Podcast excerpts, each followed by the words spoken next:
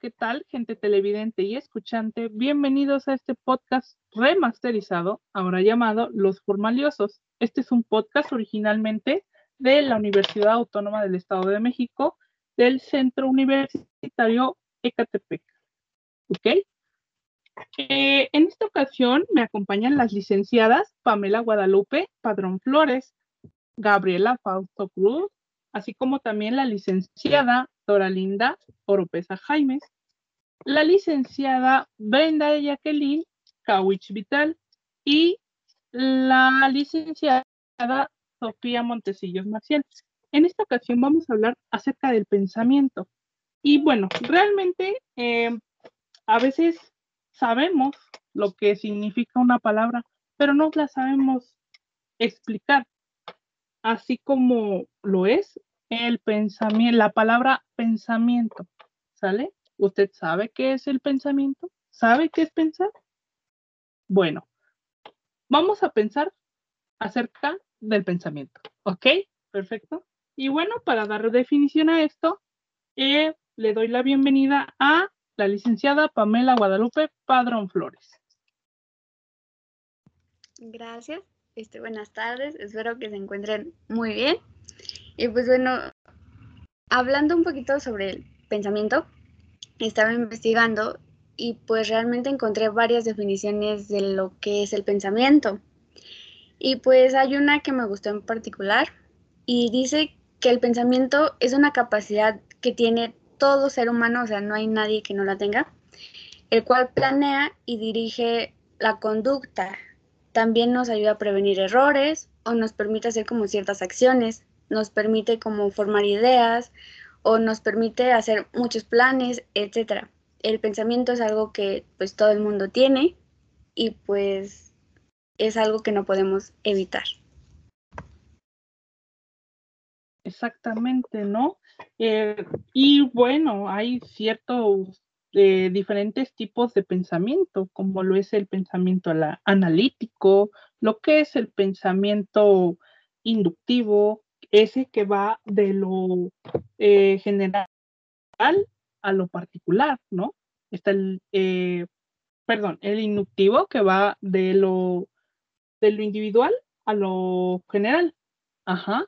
El deductivo que va de lo general a lo particular, ciertamente, ¿no?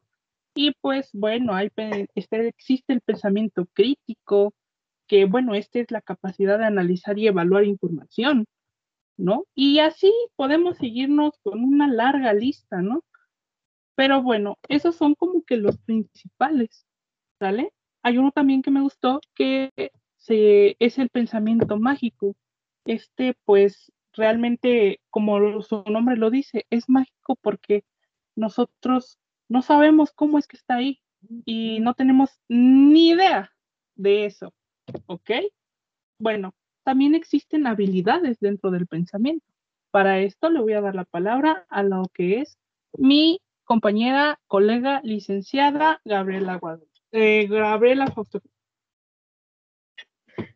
Muchas gracias, Ángel.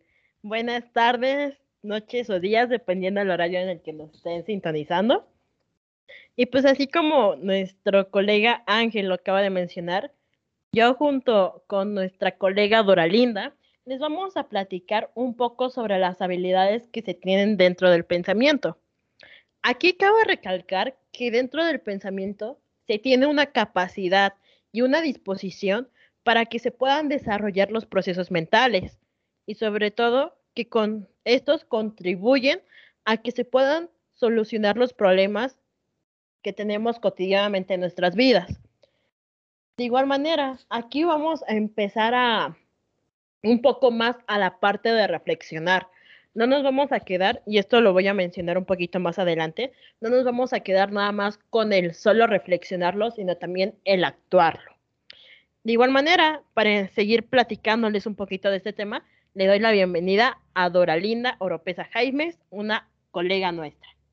Muchas gracias. Bueno, para retroalimentar la información, Cabe decir que las habilidades de pensamiento están directamente relacionadas entre sí con la cognición entendida y esta es la facultad que tiene el cerebro para procesar cierta información a partir de cómo percibimos.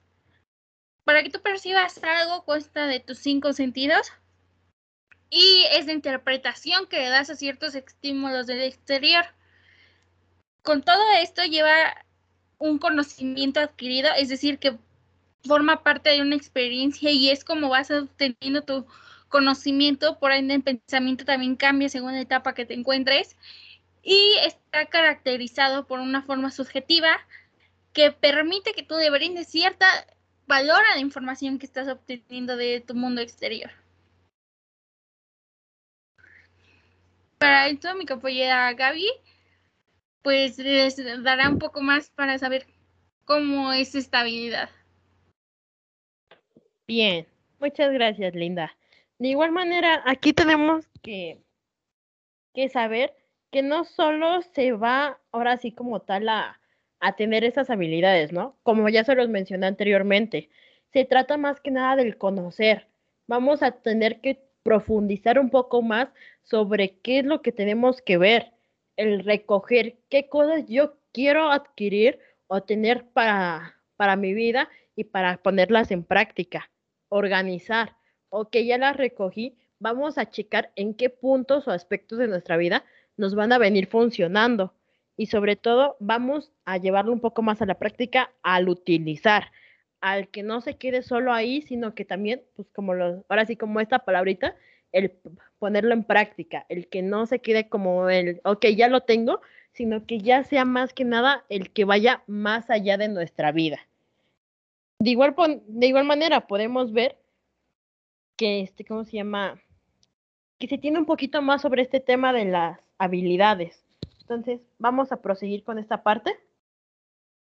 Sí, de hecho, este, para todo este proceso, pues es un conjunto de conocimientos que empleamos. Entre ellos, como ya lo mencioné anteriormente, entra la percepción, la capacidad que tenemos para aprender las cosas, o sea, la memoria, el aprendizaje, cómo aprendemos del mundo exterior, que todo ese conocimiento y todo esto implica en habilidades básicas. Cabe mencionar que las habilidades básicas son las que tiene todo ser vivo, pero posteriormente mi compañera Gaby dará información de las que solo son características del ser humano. Pero entre estas, de las habilidades básicas, se encuentra la observación, cómo convivimos nosotros, qué tanto percibimos, las técnicas, instrumentos de registro de la información, la comparación que tenemos con nuestra vida diaria, la clasificación de dichos estímulos, objetos, personas, etcétera, o la descripción de aquellos mismos. Y de estas pasan a ser las habilidades superiores que va a decir mi compañera Gaby. Muchas gracias. Y sí, así como se tienen habilidades básicas, se tienen habilidades superiores. Como ahora sí, se pueden llegar a ver lo que es el análisis, una síntesis, una argumentación dentro de estos aspectos y sobre todo aquí dentro de aquí, dentro de estas palabras y estos aspectos, viene una palabra muy curiosa que la verdad a mí me causa mucho, mucho revuelo, por así decirse, que es la metacognición. Aquí dentro de la definición que su servidora pudo haber encontrado al, al checar estos puntos, fue de que la metacognición se refiere más que nada al conocimiento, vaya la redundancia, ¿no?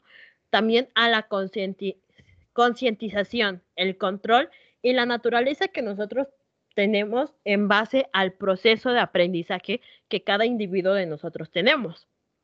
Entonces, es muy curioso, la verdad, mucho, ahora sí, mucho de las habilidades, mucho de, ahora sí, de lo que se ve dentro del tema del pensamiento ya que como igual lo mencionaba Ángel, este es como que un tema muy, este, muy grande y la verdad como que sí tiene muchos aspectos de dónde agarrarlo. Entonces, de igual manera, para, para contarles un poquito más, yo los dejo con, la, con nuestras colegas Brenda y con nuestra colega Sophie, con las cuales pues vamos a hablar un poquito sobre las unidades de la misma. Sí, claro, muchas gracias Gaby y buenas tardes a todos. Eh, mi colega y amiga, la licenciada en psicología Sofía Montesinos Marcial y yo, les vamos a hablar un poco de estas unidades del pensamiento. Y bueno, ¿qué encontramos en las unidades del pensamiento? Pues ahí encontramos las imágenes, palabras, conceptos y reglas que constituyen las estructuras fundamentales de la actividad mental y que nos ofrecen una forma de representar la realidad y de crear nuevas formas de pensar. Bueno, en primera instancia tenemos a las imágenes, que estas son representaciones mentales que hacemos acerca de un hecho o un objeto. Por ejemplo, este podría ser de un hecho que podría ser pensar en nuestras próximas vacaciones o en alguna fiesta futuro. O cuando nos nombran algún objeto, inmediatamente creamos la imagen del objeto en nuestra mente. Otra unidad del pensamiento son las palabras, que son símbolos que representan algo y que a diferencia de la imagen, que ésta representa una visión específica, la palabra puede tener varios significados. Por ejemplo, nos permite representar hechos que no están presentes, recorrer el pasado o el futuro, o hasta imaginar cosas imposibles.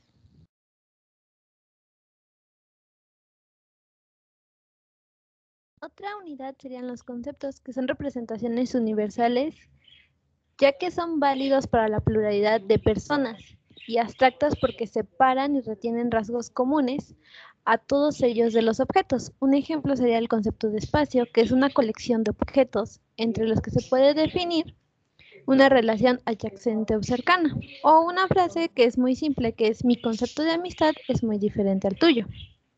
También otras serían las reglas, que son enunciados que están relacionadas unos conceptos con otros, como es el concepto de espacio-tiempo, frío y calor y reír y llorar.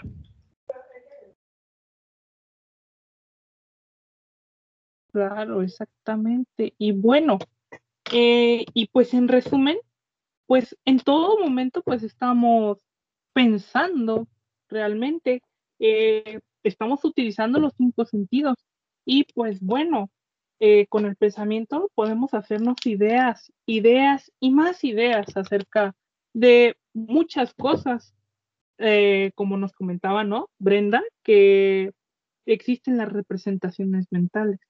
¿Sí? Eh, realmente estoy pensando qué decir ahorita en este momento. Estoy pensando que voy a cocinar el día de mañana.